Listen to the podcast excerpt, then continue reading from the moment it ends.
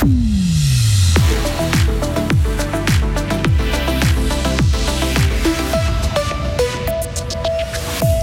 Belinda Bencic s'est fait éliminer de l'Open d'Australie. Il n'y a plus de joueurs suisses en lice.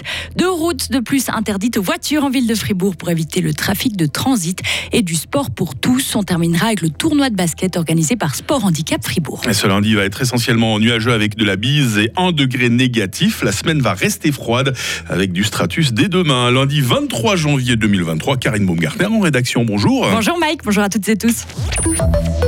Bon ben Melbourne, c'est fini pour euh, Belinda Bencic. Hein. Et oui, la Saint-Galloise a été éliminée cette nuit en huitième de finale de l'Open d'Australie par la Bélorusse Arena Sabalenka, 7-5, 6-2. Il n'y a donc plus aucun représentant de Suisse tennis dans ce grand chelem. En revanche, en ski alpin, Daniel Yule s'impose en patron à Kitzbühel. Le Valaisan a signé son sixième succès en Coupe du Monde en remportant le slalom hier dans la station autrichienne. Le skieur de 29 ans a sorti le grand jeu pour s'imposer devant le Britannique Dave Riding et le Norvégien Lucas Bratt. Il a aussi profité de l'élimination de Manuel Feller, leader après la manche initiale. Et le FC Sion a été crucifié par Lugano hier à la 94e minute. Au stade de Tourbillon, les Tessinois ont battu les Valaisans 3 à 2 lors de la 17e journée de Super League. Fabio Celestini a ainsi connu la défaite pour ses débuts sur le banc sédinois. Le FC Bâle a décroché, lui, un match nul face à Saint-Gall. Dans le reste de l'actualité, Karine, ces nouvelles interdictions de circuler pour les automobilistes en ville de Fribourg.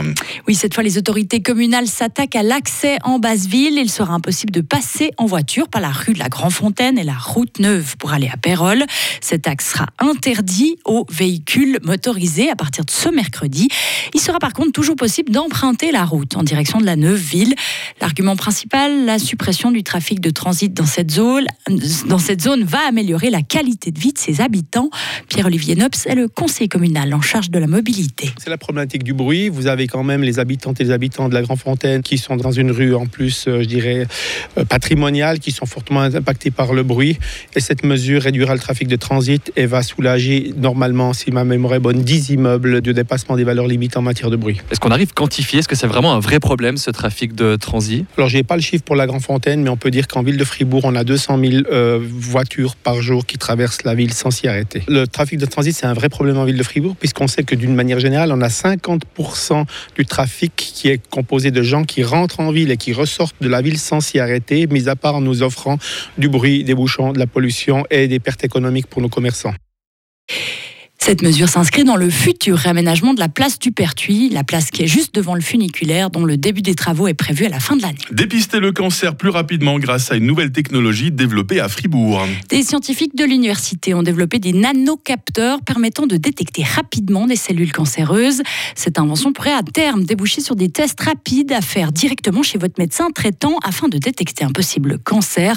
Description de ces nanocapteurs par Curtio Rueg, professeur de pathologie à l'université de Fribourg.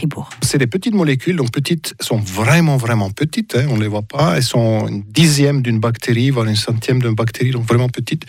Et puis, ils sont faits d'ADN, la molécule en fait qui normalement est porteur d'informations dans nos noyaux cellulaires. Mais on peut les utiliser, ces molécules, à trois dimensions, un peu comme du Lego. Ce qui a l'avantage qu'on peut les, les, faire relativement facilement, rapidement, en quantité importante. Ils ne coûtent pas énormément. Et puis, on peut leur faire faire des fonctions, leur donner des propriétés qui nous rendent service finalement. Et cette propriété qui nous rend service, c'est qu'une fois que notre molécule cible, en fait, qui vient du cancer, se lie à ce récepteur, il y a de la lumière qui est, qui est mise. Et nous, on détecte cette lumière. Et là, on peut dire, OK, alors qu'il y a une molécule qui est dérivée du cancer. Ça fait quatre ans que l'équipe de l'Uni Fribourg travaille sur ce projet. Et la prochaine étape sera de valider ce test en l'essayant sur des patients. La Suisse a mieux réussi que les autres pays à convaincre les groupes à risque de se faire vacciner contre le Covid. C'est le bilan tiré par le président de la Commission pour les vaccinations aujourd'hui dans les titres alémaniques du groupe Tamedia.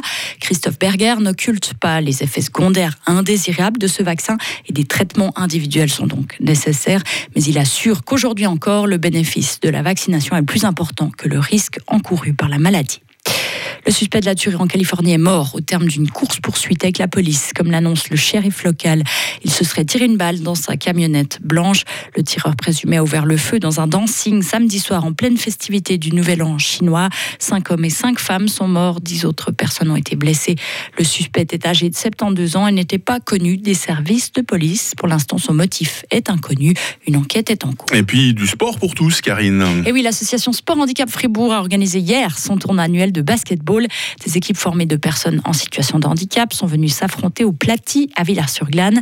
Et pour Yann, joueur de l'équipe fribourgeoise des Bold Stars, c'est un sport qui réunit. Les gens qui viennent nous voir jouer, ils disent ah ben voilà, il y en a un qui a une main atrophiée ou qui marche mal, il peut comme jouer. Donc ça peut dire apporter un autre vue sur le sport handicap. Et les personnes qui disent ah mais j'arriverai pas, puis j'ai ça. On a un joueur dans notre équipe euh, qui peut pas jouer, qui a qu'un bras pour jouer et il joue très bien. Donc euh, c'est pour apporter un beau vision au sport handicap malgré ce qu'on pense, c'était ça. Et au total, 11 équipes se sont affrontées avec des joueurs venus de 5 cantons Et différents. apparemment, dans un bel esprit sportif, entendre Yann. hein, Oui, tout à fait.